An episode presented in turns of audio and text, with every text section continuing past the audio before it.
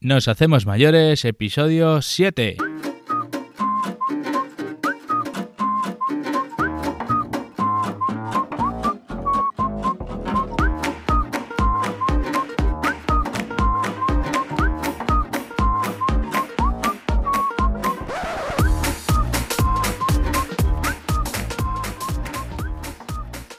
Buenos días y ser bienvenidos a Nos Hacemos Mayores, el podcast donde aprendemos a mejorar la vida de la gente mayor. Noticias, entrevistas y un sinfín de novedades que nos ayudan a conocer mejor esta etapa de la vida. Bueno, pues ya ha pasado el Día del Padre, ¿qué tal lo habéis pasado vosotros? Oye, una pregunta, ¿cómo le habéis felicitado a vuestro padre? Porque lo estado pensando y yo soy de esas personas que con un simple apretón o un simple te quiero, papá, muchas felicidades. Además que creo que él, pues vamos, con una simple mirada y estas palabras ya, ya lo está todo dicho. Aunque he pensado después que nunca se lo he preguntado. ¿Vosotros cómo lo hacéis? ¿Qué relación tenéis con vuestro padre y, y si sois de estas personas secas como yo que lo hacéis de esta manera?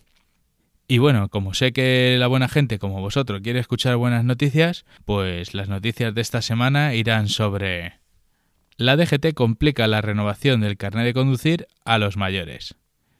Una llamada a la esperanza. Se entrega la primera promoción pública de alojamientos intergeneracionales en Menorca. Viejos, cuando hacerse mayor puede ser terrorífico. Recordad que me gusta leeros en los comentarios y que os contestaré muy agradecido a cualquier duda o pregunta que tengáis.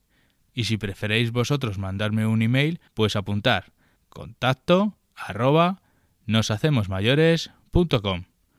Y ahora vamos con las noticias. La Dirección General de Tráfico reducirá los periodos de vigencia del carnet de conducir de las personas mayores.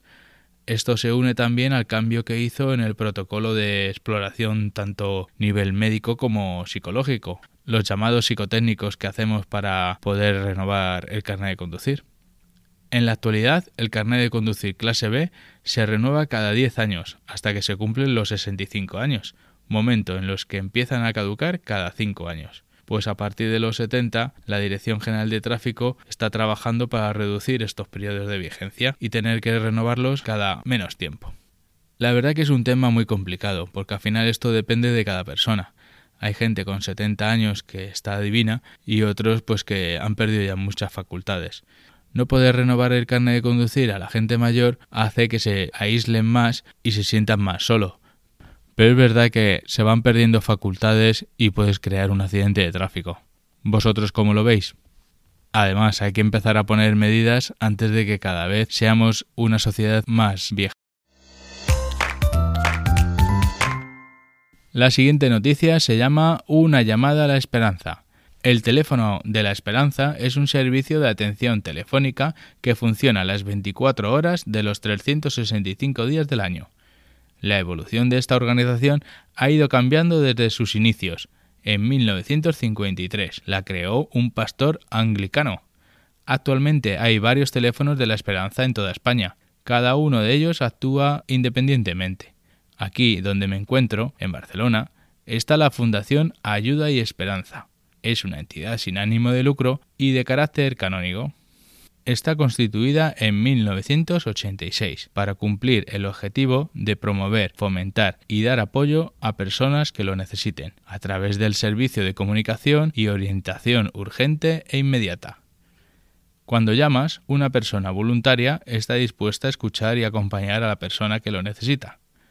También tienen un programa de prevención de suicidio y otro como el de Voces Amigas, que está dirigido a personas de 65 años o más que sientan soledad y que quieran recibir apoyo para revertir su situación. Al inicio de este podcast ya lo teníamos en mente, pero hablando con Celia Gil nos propuso realizar entrevistas, así que nos estamos poniendo en contacto con personas y entidades que están trabajando en el sector de la gente mayor. Vamos a aprender todos de ellos. Próximamente os contaré quién vendrá, pero he pensado que podemos llamar a esta fundación y que nos cuente de primera mano qué trabajo realizan. Si tenéis en mente a alguien que le podamos hacer una entrevista y que sea de interés para todos, ya sabéis, poneros en contacto conmigo y haremos que esto surja. La siguiente noticia, entrega de la primera promoción pública de alojamientos intergeneracionales. Se han entregado las llaves a los inquilinos en el que es el primer proyecto de alojamiento intergeneracional. 30 personas mayores de 65 años y 10 jóvenes menores de 35 convivirán en la nueva promoción de la vivienda protegida en Menorca comentan que no solo es dar cobertura a la demanda de viviendas para gente mayor y jóvenes, sino que también es dar una respuesta al aislamiento, la soledad y la vulnerabilidad del colectivo de gente mayor. Por eso la importancia de los espacios comunitarios, que se ubican en la planta baja y que compartirán unos y otros para crear un vínculo de comunidad entre los mismos vecinos y también en su entorno. Los alquileres que pagarán van en función de sus ingresos y oscilan entre los 190 euros y los 470 euros mensuales. Y los jóvenes tienen un compromiso de dedicar cuatro horas semanales a los mayores. Ya hablamos de este tipo de convivencia en Holanda, en otros episodios, y no sé vosotros cómo lo veis, pero para mí es una forma muy sana de convivir y proporcionarse calidad de vida entre los vecinos. Y para terminar, la última noticia, un poco de cultura. Viejos, o cuando hacerse mayor puede ser terrorífico. La vejez es una etapa de la vida muy temida, no solo por la relación que tiene con la muerte, sino también con la sensación de que las personas, cuando llegan a cierta edad, estorban. La sociedad se olvida de ellos y hasta los rechaza. Este miedo se convierte en una película de terror. Viejos. En esta película, un señor mayor tiene que mudarse a casa de su hijo, porque su mujer ha fallecido. El hijo vive con su mujer y con una hija adolescente, y la tensión aumenta cuando el abuelo les cuenta que escucha voces y habla con presencias.